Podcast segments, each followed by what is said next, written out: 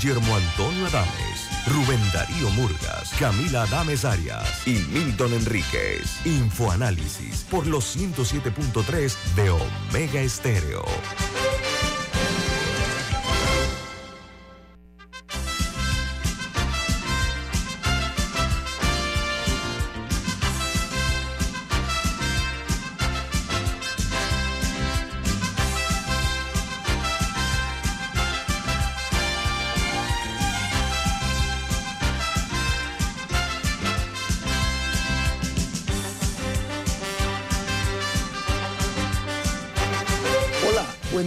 Bienvenidos. Esto es Info Análisis, un programa para la gente inteligente. Hoy es 20 de enero del año 2023 y este programa es presentado por Café Lavazza, café italiano espectacular que usted puede pedir en los mejores restaurantes, cafeterías, supermercados, centros de entretenimiento y deportivo. Y ahora Puede pedir el Lavazza orgánico en Deli Gourmet. Café Lavazza, un café para gente inteligente y con buen gusto.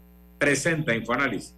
Infoanálisis se ve en vivo, en video. Este programa lo pueden ver en video a través de Facebook Live, en sus teléfonos móviles o celulares, también en sus eh, tabletas, en sus eh, computadoras. De igual manera, eh, puede sintonizarnos en la app de Omega Stereo, que está disponible tanto en Play Store como en App Store, en la aplicación TuneIn Radio, TuneIn Radio, y el canal 856, canal 856 en sus televisores. Puede eh, ver también eh, Infoanálisis, puede, digo, perdón, escuchar Infoanálisis y escuchar Omega Estéreo 24 horas al día, canal 856. Y el programa queda grabado, al igual que todos los anteriores, en YouTube. Iniciamos con las noticias que son primera plana en los diarios más importantes del mundo. El New York Times dice la Corte Suprema de Justicia dice que no ha identificado a quien filtró el borrador de la opinión sobre el aborto. La, filtración de este borrador de opinión que anuló lo que era Roe versus Wade eh, fue publicado por una eh, que se llama Polity en, un, eh, en el mes de mayo. no, pero se llama Político, así se llama en inglés, ¿no? fue una violación extraordinaria eh, de lo que es el secreto habitual de la Corte Suprema de los Estados Unidos. Mientras el Washington Post titula, el director de la CIA sostiene una reunión secreta con el presidente de Ucrania, Zelensky, sobre los próximos pasos de Rusia durante un viaje que realizó a Kiev. La semana pasada eh, él eh, viajó a esa ciudad, la capital ucraniana, para informar al presidente Zelensky sobre la evaluación de los Estados Unidos en las próximas semanas o meses eh, que hay de guerra. El gobierno eh, ucraniano expresó su preocupación por la eh, durabilidad del apoyo estadounidense. Mientras el diario The Wall Street Journal, su principal noticia es que el director general de Netflix, el gigante de las películas, le ha pedido Haskins, cambia a presidente el nombre completo, el actual presidente era Reed Haskins, eh, el aparente heredero, eh, eh, pero Greg Peters, al puesto de codirector ejecutivo, fue reemplazado por Haskins. Dice que agradeció y añadió que agregó 7.7 millones de nuevos suscriptores netos en el cuarto trimestre más de lo esperado. Las acciones de Netflix ante esta movida subieron más del 6% horas después que se anunció el cambio de Netflix. Mientras en Perú, la presidenta Dina Boluarte acusa a los manifestantes de intentar generar un caos para tomar el poder en un mensaje que eh, mandó a la nación y ha asegurado que el gobierno tiene controlada la situación en medio de las protestas. Sin embargo, los hechos hablan por sí solos. Me explico. Ayer hubo incendios y saqueos en, eh, incluso en el, área, como, decir, el casco antiguo de Panamá. El área antigua, eh, durante más de tres horas hubo este tipo de, actividad después de una marcha eh, donde incendiaron incluso la Plaza San Martín y algunos locales históricos en Lima. Mientras en Guatemala el Ministerio de Salud eh, dice que retira del mercado la ranitidina. Ese es un medicamento para gastritis por tener componentes que pudieran causar cáncer, según dicen los expertos. Presten mucha atención, repito el nombre, ranitidina. Mucho ojo. Mientras en los Estados Unidos, eh, el estado de la Florida rechaza eh, la clase de estudios afroamericanos. Argumenta que el Departamento de Educación del Estado dijo que el contenido del, del, tema era inexplicablemente contrario a la ley de Florida y que carece significativamente de valor eh, educativo. Mientras en Brasil, el presidente Lula da Silva destituye a 80 militares de su círculo tras el asalto de Brasilia. El recién estrenado presidente eh, mantiene la, eh, la tensa relación entre él y la cúpula de las Fuerzas Armadas brasileñas, donde su antecesor, Jair Bolsonaro, era un capitán del ejército, tenía mucha influencia en el ejército brasileño. Mientras en El Salvador continúan los sismos en un área que se llama Anuachapán y dice que podrán persistir, según eh, han expresado los especialistas. Hasta ayer, eh, a las 3 de la tarde, perdón, el Ministerio de Ambiente registra 480 sismos. Los de eh, mayor magnitud fueron de 5.1 y 5.3. Mientras en Colombia, Microsoft, que es el gigante tecnológico, dice que está ofreciendo 169 ofertas laborales para colombianos en diferentes áreas es el sueño laboral de muchos, de muchas personas, lograr un espacio en el equipo de Microsoft. Bueno, ha dirigido hacia Colombia en sus esfuerzos y va a contratar a 169 ciudadanos colombianos.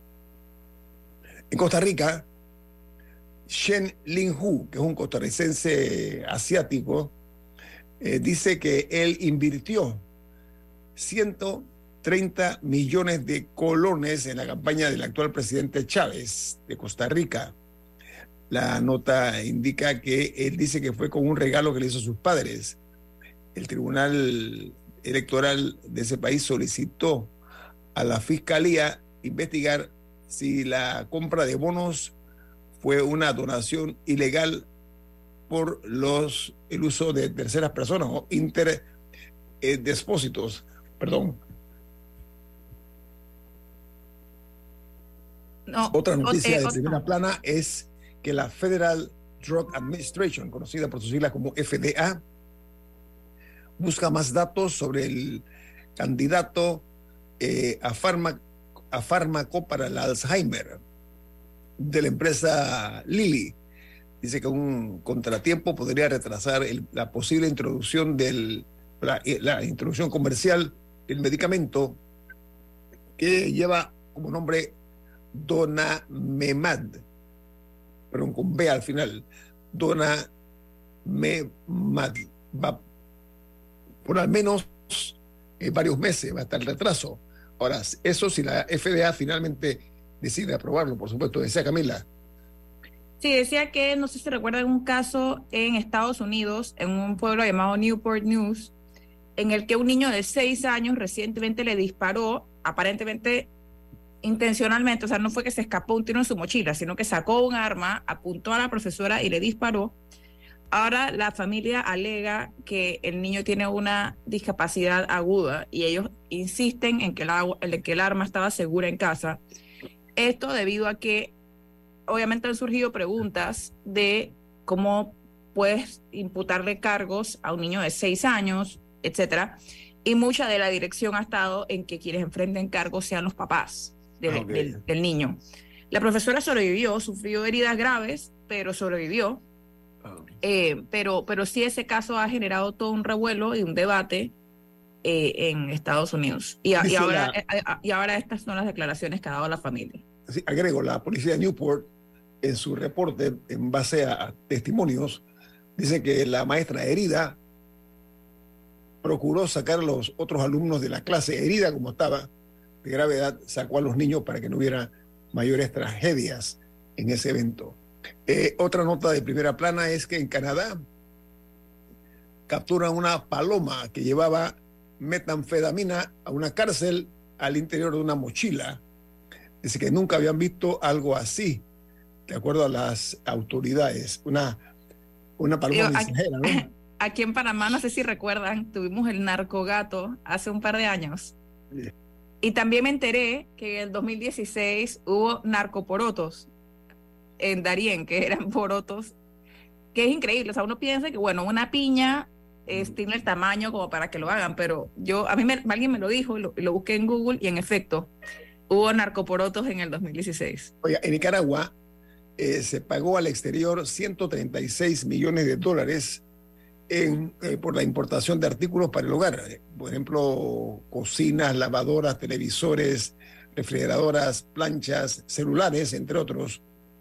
Pero ¿saben qué?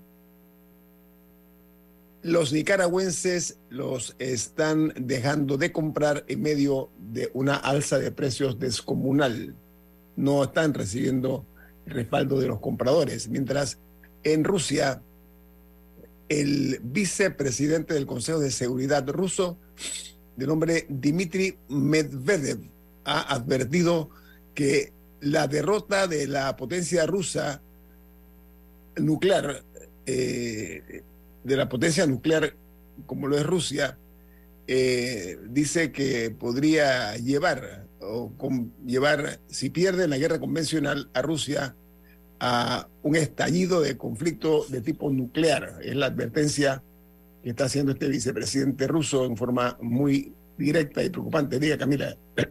Sí, que siguiendo un poco la tendencia, eh, la compañía Alphabet, que es la compañía madre de Google, anunció que va a recortar 12 mil empleos eh, de diferentes áreas que tiene.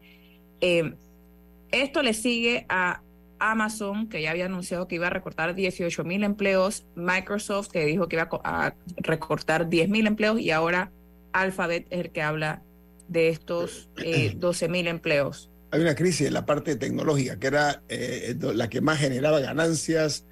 Bueno, lo que, lo, que estaba leyendo es que eh, el mismo CEO dijo que él se hacía responsable de los cortes, pero, pero por lo que estaba leyendo en parte es que gastaron, o sea, se, eh, fueron un poco ambiciosos y no, no tomaron en cuenta, sea, con nuevos proyectos que querían hacer. Entonces, creo que uno de los que están recortando de Amazon tenía que ver como con unos robots o no sé qué quería hacer. Eh, en, Alphabet no sé exactamente cuáles son las áreas que van a, recortar, pero sí lo están haciendo porque prevén que, va, que la economía este año, que es lo, lo que diferentes análisis están diciendo, que va a haber una gran desaceleración este año. Ok, oiga, en México confirman eh, los medios eh, una noticia que se genera en los Estados Unidos y es que ya el jurado eh, está armado para el caso del ex policía, jefe de la Policía de Seguridad, García Luna, este es en Nueva York, y anunciaron que ya el lunes se inicia el juicio contra este super policía, como se le llamaba. Ayer se seleccionaron a 18 integrantes del jurado, que ha quedado conformado por eh, un total de siete mujeres, cinco hombres, más tres mujeres y tres hombres que van a ser suplentes. la nota añade que el jurado eh, verá casi un millón de páginas eh, y de material gráfico y de grabaciones que se hicieron en el caso este de García Luna. Y cerramos en Argentina, donde sube el riesgo país por las dudas en el mercado por una jugada del ministro de Economía Massa. Y ahí eh, dice que hay mucha desconfianza sobre la efectividad de la estrategia de la recompra de deuda lanzada por el ministro de Economía que aspira a la presidencia de Argentina. Los precios eh, de distintos dólares, Argentina tiene una diversidad de precios en el dólar, eh, se movieron, no, no se movieron, eh, pero cayeron los bonos y las acciones en Argentina. Vamos al corte comercial. Esto es Info Análisis, un programa para la gente inteligente.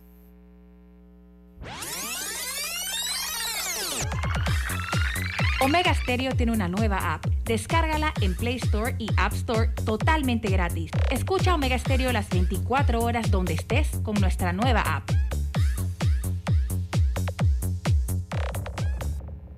Es tu momento de renovar con Tempo Design. Big Sale del 13 al 15 de enero con descuentos del 20 al 40% menos al comprar de 1 a 4 artículos. Es tu oportunidad. Detalle en arroba Tempo Design PA.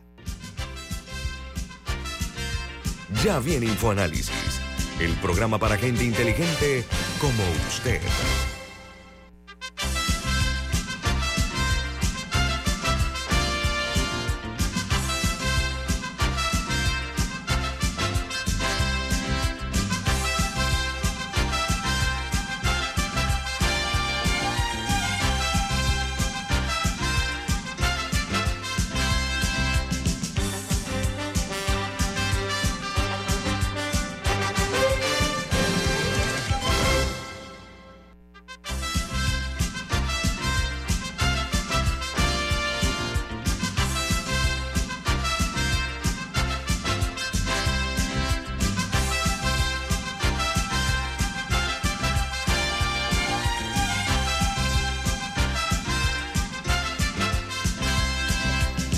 Está con nosotros eh, una periodista ganadora de varios premios de periodista.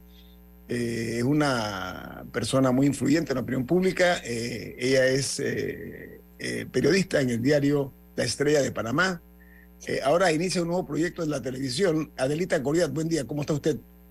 Nito, ¿cómo estás? Buenos días, buenos días para ti, para todo el equipo de Infoanálisis y ante todo, antes que nada, la disculpa de que ayer no pude eh, pues conectarme al, al, programa como me habías invitado y como todos estaban esperándome, me dio una pena horrible, de verdad. Pero sinceramente la cabeza estaba en otro lado y se me pasó. Es que aquí en, el, en, la vida hay que decir las cosas como son y, este, y eso me pasó a mí. Entonces, la disculpa de antemano, pero muy contenta de que, de que estén pensando en, en uno como, como parte de la opinión de nuestro país y como un foro ¿no? de referencia tiene un proyecto nuevo en la televisión, Adelita, ¿no? Sí, correcto. Estoy, estamos empezando en ECO, la nueva temporada del programa En Contexto.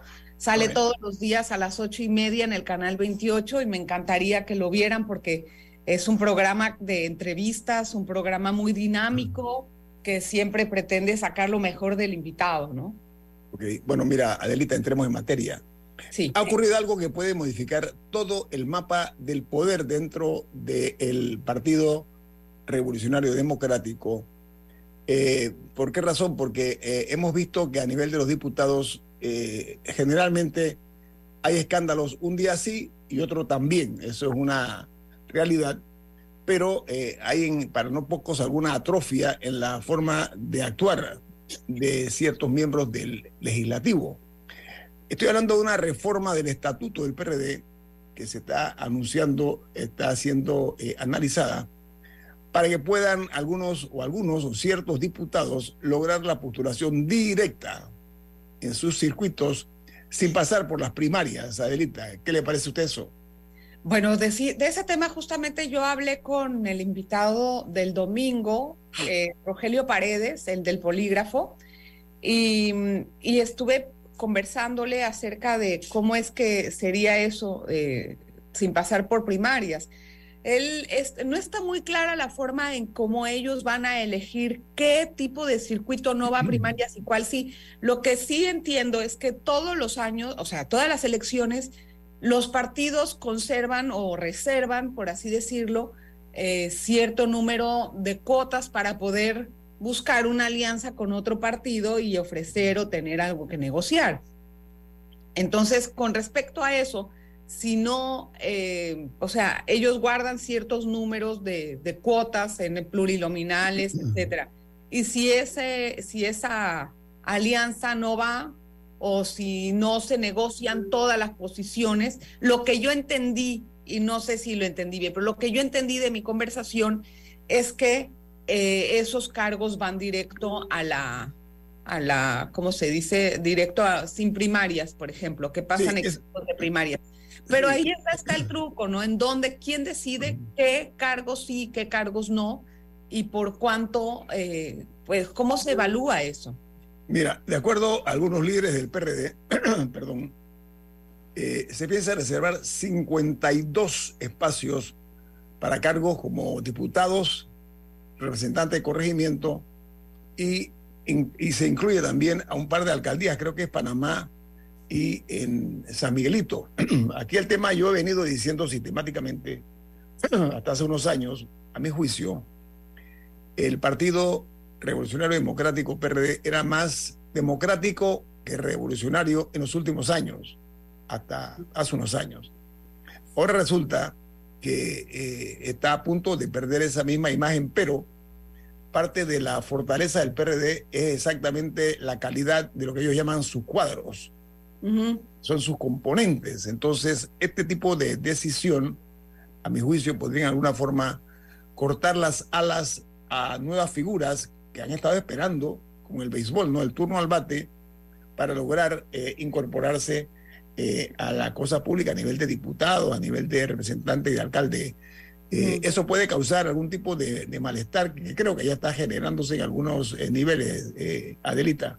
Lo que pasa es que todos los partidos, y especialmente un partido que está de gobierno, que siempre queda eh, bajo el escrutinio público, más que en ese momento cualquier otro partido que esté en la palestra, necesita realmente no solamente decir que tiene transparencia, sino con o sea, trabajar con el ejemplo, hacer saber a todo el mundo cuál es su, carta de, de presentación.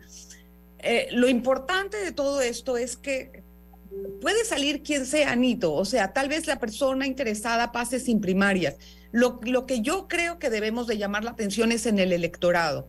¿Qué es lo que debe de decidir el elector? Y tratar de madurar en esa posición al votar y al elegir a una persona que nos va a representar, ya sea eh, a nivel nacional o en un circuito o, como quieramos eh, poner la extensión territorial. Esto para mí es una de las cosas que más debemos de concienciar porque eh, no nos llamemos a engaño. Yo he estado viendo cómo realmente he estado analizando un poquito más el tema del crimen organizado. Cómo no, cómo se hace, eh, cómo, cómo entra en la sociedad y cómo después se impregna para poder lograr sus objetivos en cualquier tipo de, de escenarios. Y en el caso de la política, lo que, lo que sucede mucho es que también eso está pues bastante metida la, el crimen organizado en barrios, en el tejido social de nuestro país. Entonces, las personas que aspiran a política pueden provenir de esos lugares tranquilamente y aspiran a la política y si de alguna forma tenían rapport con pandillas o con X persona o con personas que de alguna manera lastimosamente cayeron en las manos del crimen y llegan después a un cargo importante, eh, tienen allí, el crimen organizado tienen ahí tal vez una ventana, podría tener una ventana para poder ejercer sus, todos sus objetivos. Así es eh, como en muchas partes del mundo se, se, se, bueno, muchos alcaldes y muchas, eh, muchos estados de México pues, pues la verdad es que no pudieron sacar adelante la institucionalidad del Estado. Pero mira, eh, eh, Adelita, hay que ver ahora si, la, eh, si la venalidad o la docilidad, si, si son dóciles el, el, resto del PRD en, en, aguantar este tipo de iniciativas, porque puede provocar encono en muchos de los miembros del partido, un partido más grande de la República de Panamá. Pero tú hablabas del narcotráfico, eh, su inserción en la sociedad. Tú estás hablando de los barrios. Hay una figura que se llama la narcopolítica, de la cual tú no escapas al conocimiento de la misma porque era una investigadora en ese, en ese terreno. Eso es lo que estábamos hablando. Sí, el ministro de Seguridad ha reiterado que no piensa retirar el proyecto de ley de la, de la ley de extinción eh, de dominio de bienes ilícitos y él apunta directamente a precisamente a la manera de atacar eh, lo que es la adquisición de bienes eh, por parte de la delincuencia organizada. Pero eso también pone en peligro, en opinión de no pocos, algunos miembros de la política que no tienen cómo justificar sus, eh, sus riquezas, ¿no? A, mí me, a mí me llamó la atención las declaraciones del, del presidente de la Asamblea porque él, él dice que, que, la ley no sería solo para políticos. dije, no, exactamente, eh, pero me alegra que reconozca que claramente hay políticos que serían afectados por esa ley. O sea, eso, eso es aceptar esa realidad. Ellos dicen que no, eso, el ministro dice que, que eso va no, a, lo dicho por el Pero lo que, lo, que dice Camila es interesante, ¿no? Porque allí hay como, por ejemplo, como un reconocimiento de los un reconocimiento, pueden verse afectados por una ley de extinción de dominio, pero a la vez como que amplían el panorama y dicen, bueno, pero no solamente somos nosotros los políticos, también pueden ser los empresarios. Y que bueno, excelente. El que no pueda justificar, el que no pueda justificar sus su bienes. Su enriquecimiento, su enriquecimiento. su enriquecimiento sospechoso e posiblemente injustificado, que tenga que, tenga que hacerlo y ya.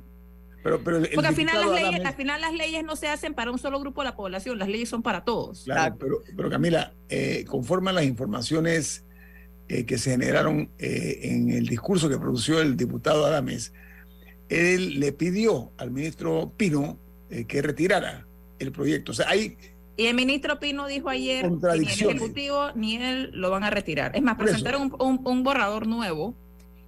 Y lo que estaba escuchando ayer es que quieren, que los diputados han dicho que ellos quieren modificaciones en 60, más o menos 60 de los 94 artículos. Y hay que ver en qué.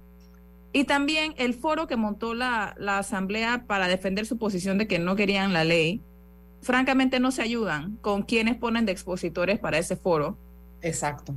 Ahora, eh, Perdón, Camila, perdón. Lo que pasa es que hay que tener claro algo. Si es verdad que esa ley tal vez puede, pudo haber sido en un inicio una copia de algo y que en alguna forma el ministerio de alguna manera tenía que haberlo, eh, ¿cómo te digo?, eh, adecuado a nuestra realidad, ¿verdad? Eh, lo, que, lo que estamos viendo es también un rechazo de plano de la Asamblea, porque si yo quiero hacer verdaderamente algo por el país, tratar de que, bueno, la ley no me gusta y me parece que atenta contra la propiedad privada y atenta contra la seguridad jurídica, todo lo que tú quieras, toma el proyecto, léelo, discútelo, llama a la gente y redacta. Haz algo. Pero al no hacerlo. No, y al decir que, se van a tomar el tiempo necesario, eso es un eufemismo. Eso es decir que van a enterrar la ley. Eh, y espantan también, o sea, espantan también porque eh, lo que tú ves allí eh, es que simplemente ellos dicen, si me amenazas, entonces no voy a leer nada, digo, no voy a discutir nada, lo voy a archivar. Bueno, pero ¿qué cree, qué se cree toda esta gente que pensando de que ellos pueden decidir y mandar todo lo que a toda la sociedad le conviene. También ellos van a estar después señalados por no haber querido hacer nada en contra del crimen organizado. Ese proyecto entró en abril de 2021 a la Asamblea Nacional. Vamos a hacer una, una, vamos a hacer una cosa. estamos en el casi dos años lleva ese proyecto. Entró en esa fecha, nombraron una subcomisión para que hiciera una eh, pues una revisión de la ley, del escrito, etcétera. Esa subcomisión quedó en nada. Volvieron a, pasó el periodo legislativo, volvieron a retomar el proyecto porque, claro, la presión también que sentían era bastante. Retomaron el proyecto. Volvieron a nombrar otra subcomisión para que hiciera otro análisis. La vez pasada entrevisté a Leandro Ávila en el polígrafo y le dije, bueno, ya llevas dos subcomisiones, ya hiciste foros, ¿por qué no redactas? Es como una investigación que hagas, Camila. Ya hice toda la investigación, entrevisté a todo el mundo, analicé el tema. Me toca redactar y me toca plasmar y decir lo que encontré. Ellos simplemente no. Y entonces ellos dicen que ellos tampoco quieren cargar con la responsabilidad de sacar un proyecto que después le endilguen en el futuro de que estuvo pésimamente hecho. Y, y, lo quieren echar para atrás. Hay mucho de todo. Hay un poco de posponer el tema, hay un poco de no quiero hacerlo porque también muchos de los míos van a quedar afectados y también hay un poco de las voces que también están pidiendo que se reforme para que se haga algo que sea tal vez menos agresivo. Ese proyecto entró con una serie de, delitos, eran muchísimos. al final dijeron, bueno, que nada más sea narcotráfico, pues, crimen organizado, trata de blanca, y los bajaron, o sea, quitaron muchos, muchos, muchos delitos, los sacaron de la lista. y aún así se logra. Adelita, eh, yo tengo un corte comercial, pero me parece que esto para algunos diputados y algunos políticos es una sopa eh, eh, que para ellos es indigerible no se quieren tomar esa sopa, por una parte, porque además está plagado de contradicciones flagrantes, como tú me dices. Te voy a robar unos minutos más al regreso del corte comercial, cinco minutos. ¿Te parece, Adelita? No, a la orden, por favor. bien. Vamos al corte comercial. Esto es Info Análisis, un programa para la gente inteligente. En breve regresamos, gracias a Banco Aliado. 30 años ¿Qué quieres crear?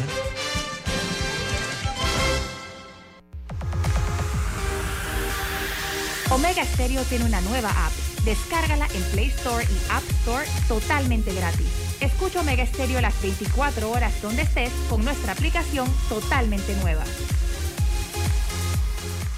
Llegó el Summer Deal de Tempo Design del 18 al 22 de enero. Encuentra lo mejor en salas, comedores, dormitorios y decoración con descuentos de hasta el 50% off en toda la tienda. Aprovecha y encuentra lo mejor para tus espacios en Tempo Design. Aplican restricciones.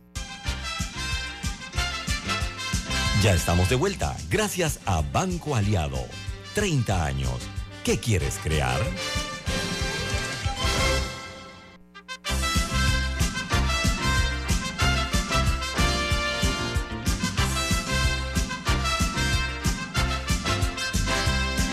Milton, ¿de qué noticia nos eh, menciona ahora? Así es, el Banco Aliado cumple 30 años en el mercado y te invita a generar hasta un 3% de interés con su cuenta Más Plus. Banco Aliado, 30 años. ¿Qué quieres crear? Mira, eh, eh, nuestra invitada, como le pedí cinco minutos más, Adelita Coria. Adelita, hay una, una noticia que publicó un escrito de Jeb Bush, el exgobernador ah, de la Florida, donde él eh, hace una exposición de epítetos en contra de Panamá, eh, señalando que el gobierno panameño es indigno, lo estoy citando según el post que lleva la firma, esto dice que el gobierno panameño es indigno del prestigio y ganaría si Arsenio Domínguez llega a ser el secretario general de la organización Marítima Internacional y añade que Panamá no merece la confianza de la, comunidad internacional eh, y la AMP, la Autoridad Marítima de Panamá, eh, le respondió, ¿no? Que Panamá cerró con eh, un registro de 8.650 naves en el 2022, que es la flota de buques más grande del mundo. Entonces, ¿cómo tú ves este, este tipo de expresión por parte del señor Bush que ha tenido muchas reacciones? ¿Cuál es la tuya? Mira, yo creo que, eh, a ver, dentro de lo que es el funcionamiento del abanderamiento de naves y todas las eh, interioridades, no soy una experta, ¿eh? no me declaro una experta. He hecho muchos, muchos reportajes acerca de lo que es el, el, tema de algunos otros casos de corrupción, de falsificación de carnes de marino y cosas así, hace algunos años pero en este caso lo que ellos están reclamando es transparencia en cuanto a la cooperación que tiene Panamá contra el financiamiento del terrorismo, etcétera. Eh, cabe resaltar que la, la AMP ha hecho un trabajo ligado al Departamento del Tesoro de Estados Unidos y al Departamento de Estado. Estas dos entidades son las oficiales mediante las cuales se tienen protocolos de eh, pues, eh, como quien dice, de cooperación mutua entre Panamá y ellos. De alguna forma, el, la, la, entidad a la que Bush está reclamando que se le hagan caso, que es precisamente a la que, de la cual él, él es miembro y es la, la la UANI, que es la United Against Nuclear Iran. Esa es otra de las... De las es, una ONG, es una ONG. Exactamente. Eh, lo que yo pregunté a la AMP es que el, esa entidad no es una institución, eh, digamos, protocolar con la cual eh, se, como quien dice, institucional con la cual se tengan algunos tipos de, de, intercambio de información, sino que, eh, lo que lo que me entendieron, lo que me dijeron, es que esta es una organización no gubernamental, ¿me entiendes? No es como un par de ellos, ¿ya?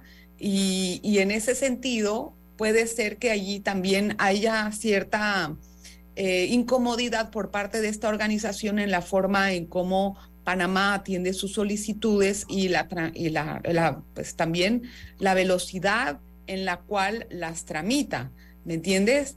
Porque no es lo mismo si te pide, por ejemplo, el, el, apartamento, el Departamento de Tesoro o de Estado una información o una solicitud a que te lo pida una organización no gubernamental. ¿Me entiendes? Y, ellos sí hacen un reclamo importante. Yo no creo que, eh, pues tampoco es que hay que desechar lo que está comentando eh, Jeff Bush, pero sí me parece que la forma en la que, en la que se expresan las inconformidades debe de ser eh, un poco más atenta porque eso realmente hace sentir que el país nuevamente cae en listas negras de no cooperación. Ya nos tienen en listas de no, no, de que no podemos cooperar contra el lavado de dinero, que no cooperamos contra el terrorismo, que no cooperamos contra el crimen organizado. Ya nos tienen en listas de todas, ¿me entiendes? Ahora que nos agreguen en esta, mira, la información que me había dado la AMP sobre la UANI es que eh, la información que envía esta organización no es válida por ningún ente estatal y gubernamental. Recordemos que esta organización no gubernamental que consigue información y la mm. disemina sin control en Panamá se deben respetar los, el debido proceso y los derechos constitucionales. Es lo que me dijeron eh, a mí en la AMP, lo que da una idea también de que de quién está pidiendo qué y qué, o sea, qué debe de hacer el país ante tales solicitudes. Creo que ese es un punto importante a valorar, eh, porque también el país tiene que pararse fuerte y decir qué es lo que sí está haciendo y dar evidencia y muestra de todas las cosas que ha dado en cooperación. La AMP salió sacó el comunicado diciendo que tiene ya, que le ha cancelado la licencia a 678 buques, pero no dice que son, o sea, explica generalmente que es por pesca ilegal o por algunas otras eh, por, por financiamiento, para combatir el financiamiento del terrorismo, pero no, pues no segrega estos 678 botes si algunos fueron, eh, o sea, ¿por qué causas cada uno? Yo creo que sería una explicación un poco más contundente para responderle a Jeff Bush. Yo espero una reacción, eh, yo espero una reacción gallarda, es la palabra, ¿ok? A todo este tipo de, de comentarios pero sin tratar de darle la espalda a lo que puede ser a lo mejor eh, una realidad que puede estar ocurriendo en cuanto a lo que es el abanderamiento de naves de Panamá, que para nosotros es un elemento fundamental en nuestra economía. Adelita Coriat, muchas gracias por estar esta mañana con nosotros. Ay, hombre, a la orden, Nito. Gracias por considerarme. Qué gusto de ver a Camila, a Milton. Gracias y gracias por estar aquí, por, tomarnos en cuenta para la audiencia, de verdad. Siempre es un placer y un gusto, en serio, ¿eh? De verdad. Un abrazo a la distancia, Adelita. Que tengas muy buen día, buen fin de semana. Amén, y ustedes también. Cuídense. Gracias. Hasta luego. Gracias. Bueno, amigos, eh, tenemos otra distinguida dama invitada hoy en el programa. Estamos hablando de eh, Marix Salazo. Ella es la directora del Centro eh, de Investigaciones Históricas y Antropológicas eh, y Culturales también, eh, que es un centro de investigación científico que está afiliado al, a mi cultura. Marisa es una mujer con una trayectoria interesante, muy respetada, y hoy nos distingue. La verdad que nos honra con su presencia. Buen día, Marisa, bienvenida a Infoanálisis. Muy buenos días, muchas gracias por la invitación, el honor es mío. Gracias. Camila bueno, Marixa, mañana es una fecha muy especial. Eh, se cumplen 350 años del casco antiguo de la ciudad y creo que es una fecha que sirve un poco para, para no solamente rememorar, sino analizar que han sido 350 años lo que le depara el futuro a, esta zona, yo creo que empecemos, ¿cómo queda la ciudad de Panamá en, ahí, en esa locación? ¿Por qué ahí? Bueno, hay dos cosas que pensar. Eh, primero, que como nos dice el historiador Castillo Calvo, la ciudad antigua de Panamá se fundó de manera bastante apresurada. Eh, Pedrarias de Ávila todavía no conocía bien la, geografía, sabían que era el lugar más angosto, estaban comunicando los dos océanos y eh, la ponen allí. Lo que se dan cuenta rápidamente es que no es un buen lugar para que un puerto donde los barcos tienen que atracar, ¿no? Eh, y, y, además está muy lejos, o no, bueno, bastante lejos para los barcos de la época del puerto real de Ciudad de Panamá, que era la isla de Perico. ¿no? Ahí es donde llegaban los barcos grandes, de ahí se transponían en barcos más pequeños que llegaban a las ciudades para empezar el tráfico de mercancías. Entonces no era un buen puerto, era difícil de amurallar. Y ya habían pensamientos de tal vez la ciudad hubiera estado mejor en lo que se llamaba en esa época el sitio de Ancón, que es la península donde estaba el casco antiguo debajo del Cerro Ancón. Pero obviamente la ciudad ya se había instalado, había casas, iglesias, o sea, eso no se puede hacer. Pero la idea estaba de que ese era eh, un lugar mejor. Y cuando Henry Morgan destruye esa ciudad y esa ciudad queda destruida, destruida. O sea, lo que allí se perdió, yo creo que a veces no lo, no lo, no, hablamos del ataque de Morgan, se incendió la ciudad, pero lo que significa para una ciudad eh, perder eh, todas sus edificaciones, perder sus iglesias, sus conventos, sus casas, la población arruinada. Eso, eso fue traumático. Marisa, su historia. por supuesto, por supuesto. Entonces, ante ese trauma, pues se toma la decisión, vamos a mudarla a un lugar más fácil de murallar, que es mejor como puerto también, eh, más cerca al puerto de Perico, y esa es la decisión que toma eh, la corona española. Ay, o sea, por eso que el casco está entonces donde está. Exactamente. Lo que ahora conocemos como el casco. Exactamente. Y, yo sí tenía la curiosidad, la curiosidad de cómo ha ido evolucionando el casco por el tiempo, porque siento que aún en, o sea, durante mi vida yo sí he visto un, un gran cambio en el casco antiguo. Eh, eh, con todo eso hay un debate sobre gentrificación, etcétera, pero, pero sí, o sea, ¿cómo fue evolucionando el casco durante el tiempo? Si puedes hacernos como un... Un resumen. Eh, sí, mira. porque hay, quedó metido hasta el gobierno, entonces yo tengo esa curiosidad. No, no, el gobierno siempre ha estado metido allí. Empecemos por ahí. Esa, esa era la ciudad, el centro de poder, y el centro de poder estaba en la Plaza Mayor, la Plaza Catedral, y el gobierno siempre estaba allí sus máximas autoridades, el cabildo, eh, la catedral, el obispo, ¿no? Siempre han estado allí. Y donde está hoy presidencia, eh, estaba la aduana, eh, también el la gobernación. O sea, ese es el centro de poder de esta ciudad históricamente, siempre lo ha sido, y eso es importante recordarlo, porque hay un simbolismo de tener nuestros espacios de toma de decisiones en sus sitios históricos. Bueno, esa es mi opinión. Eh, personal, ¿no? Y entonces siempre estaba allí, donde estaba presidencia, estaba la aduana. Nosotros pensamos en la aduana de Portobelo, pero obviamente este es un puerto con su aduana también. Allí estaba la puerta de mar donde entraban las mercancías.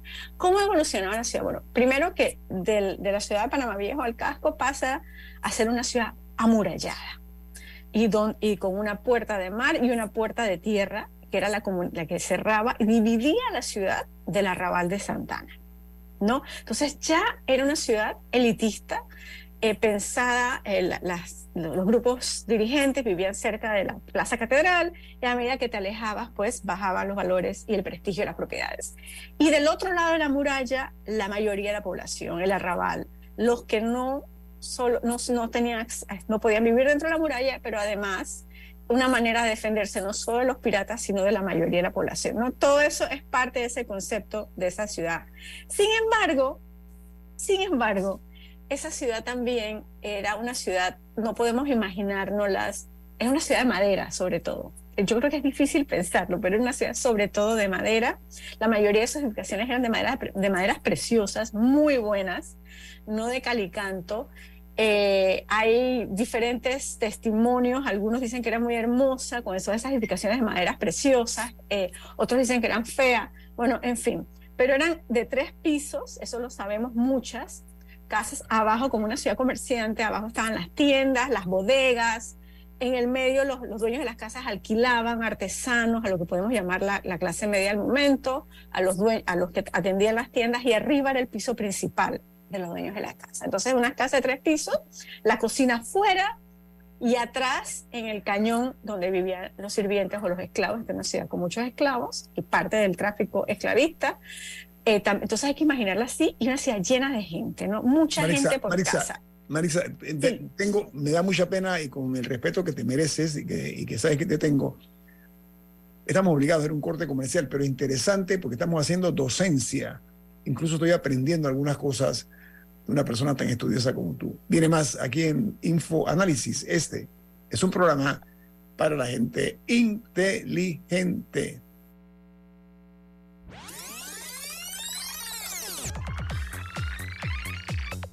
Omega Stereo tiene una nueva app. Descárgala en Play Store y App Store totalmente gratis. Escucha Omega Stereo las 24 horas donde estés con nuestra aplicación 100% renovada. Es tu momento de renovar con Tempo Design. Sale del 13 al 15 de enero con descuentos del 20 al 40% menos al comprar de 1 a 4 artículos. Es tu oportunidad. Detalle en arroba Tempo Design PA. La gente inteligente escucha InfoAnálisis.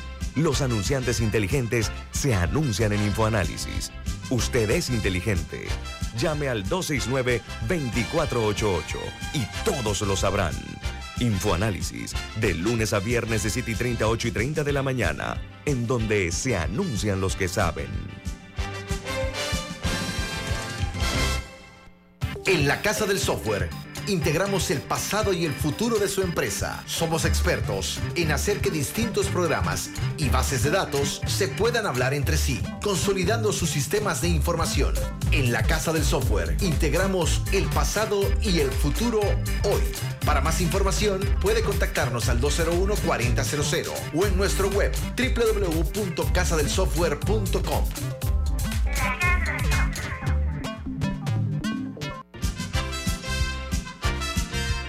Ya viene InfoAnálisis, el programa para gente inteligente como usted.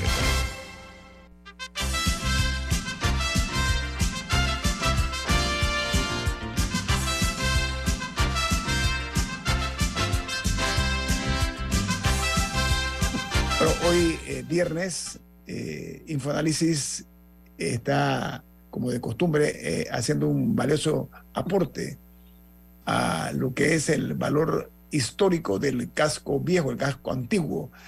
Y hemos eh, invitado esta mañana a la directora del Centro de Investigaciones Históricas, Antropológicas y Culturales, eh, que es un nuevo centro de investigación científica que está eh, afiliado a mi cultura. Estoy hablando de Marisa Araxo. Marisa, Milton tiene una pregunta hablando del pirata bueno, y lo demás. Bueno, la ciudad de Panamá se funda como el punto desde donde se iba a proyectar el poder eh, español hacia el Pacífico. De hecho, es la capital más antigua de la cuenca del Pacífico fundada por españoles. Y cuando digo la cuenca, incluyo el lado asiático de la cuenca fundada por europeos, para dejarlo claro. O sea, Panamá es la ciudad en el continente, en el territorio continental más antigua como capital de país y, una, y es la más antigua de la cuenca del Pacífico fundada por europeos.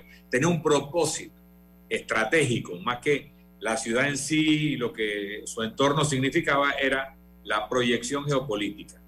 Cuando el pirata Morgan ataca la ciudad, es el gobernador Juan Pérez de Guzmán el que ordena el incendio de la ciudad como medida defensiva, no para proteger la ciudad de caer en manos de los piratas, sino para que los piratas no la pudieran utilizar como punto de proyección de sus actividades. Entonces, la pregunta era, ¿qué tanto de la destrucción de la ciudad se le debe a Morgan y qué tanto se le debe al incendio ordenado por Pérez de Guzmán, por una parte? Y en, lo otro que, que estábamos, eh, eh, de lo que estábamos conversando, quería aprovechar para preguntarte dónde quedaba el puerto de la Tasca, porque tú dices que los barcos llegaban a Perico, pero yo entendía que la Tasca quedaba en la misma ciudad de Panamá la Vieja y era el principal puerto del Pacífico de la época, ¿no?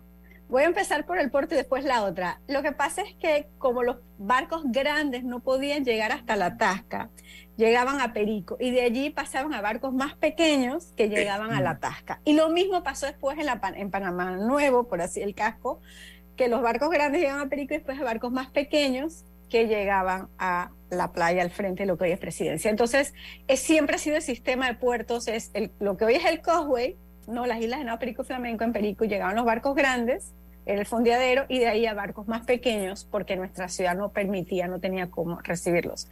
Eh, la otra pregunta, por supuesto, punto estratégico enorme del sistema imperial español, la ciudad del Pacífico, la conexión entre el Atlántico y el Pacífico, la llave a los virreinatos del Perú, a La Plata, eh, importantísima.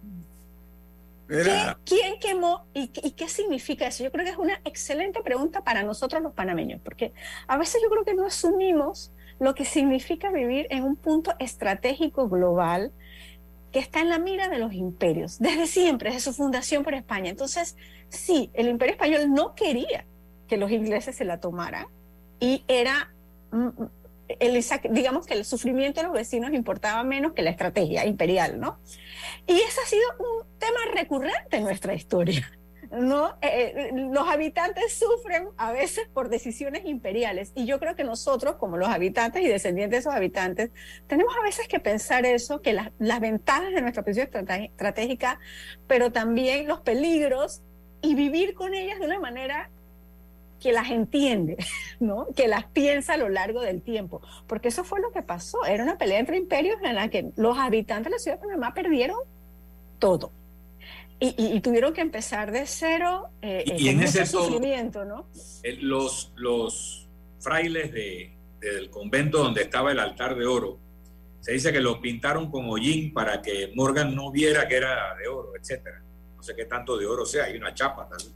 Pero ¿cómo se salva ese altar de un incendio que destruyó toda la ciudad y de un saqueo pirata eh, solo con la pintadita de hollín sobre la superficie?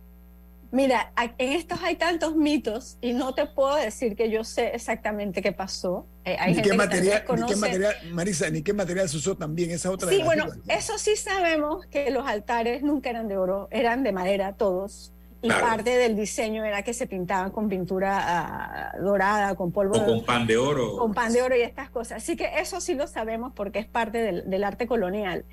Yo estoy especulando, y lo digo así porque a mí no me gusta confundir especulación con ciencia y conocimiento verdadero, pero tal vez se salvó del incendio, quedó cubierto Eugene porque todo se, se, quemó alrededor y la gente empezó a crear un mito, ¿no? Eh, eh, de cómo se salvó el altar.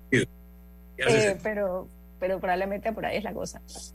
Marisa, pero eh, la, explicación eh, tan didáctica que nos estás dando acerca de la ciudad amurallada, el arrabal, las casas de madera, estoy, me he hecho como una postal, ¿no? en base a tu muy buena explicación, ¿cómo se manejaba la gente del arrabal dentro de la ciudad amurallada y viceversa, Marisa, en esa época? Sí, bueno, la gente pasaba, no estaba la puerta de tierra y había un tráfico continuo no había porque la plaza sí había controles, la puerta se cerraba de noche, pero la plaza mayor, la plaza era la plaza de mercado, era un espacio completamente abierto, no había banquitas ni arbolitos, todo eso es siglo XIX, finales del siglo XIX, cuando se inventa el concepto de parque público que es un invento, y, y, contestando la pregunta de Camila, ¿cómo cambia la ciudad? ¿no? Ese es uno de los grandes cambios, el invento del parque público. Entonces, claro, había un ir y venir entre el arrabal. Y como la ciudad se quema tantas veces, tantas veces en el siglo XVIII eh, y también en el siglo XVII, pasa, los vecinos comienzan por necesidad de tener que mudarse al arrabal y comienza a crecer aún más la población del arrabal. Entonces hay que pensar también que es una, una, una relación dinámica. En el siglo XIX, igual que en todas partes del mundo, se caen las murallas Ahí llegan y se tumban. No más que se caen, se tumban las murallas, porque no se caen solitas. Son demolidas. Son demolidas o reutilizadas, por cuando era muy difícil eh, y ya no el tipo de que para los cuales se construyeron las murallas.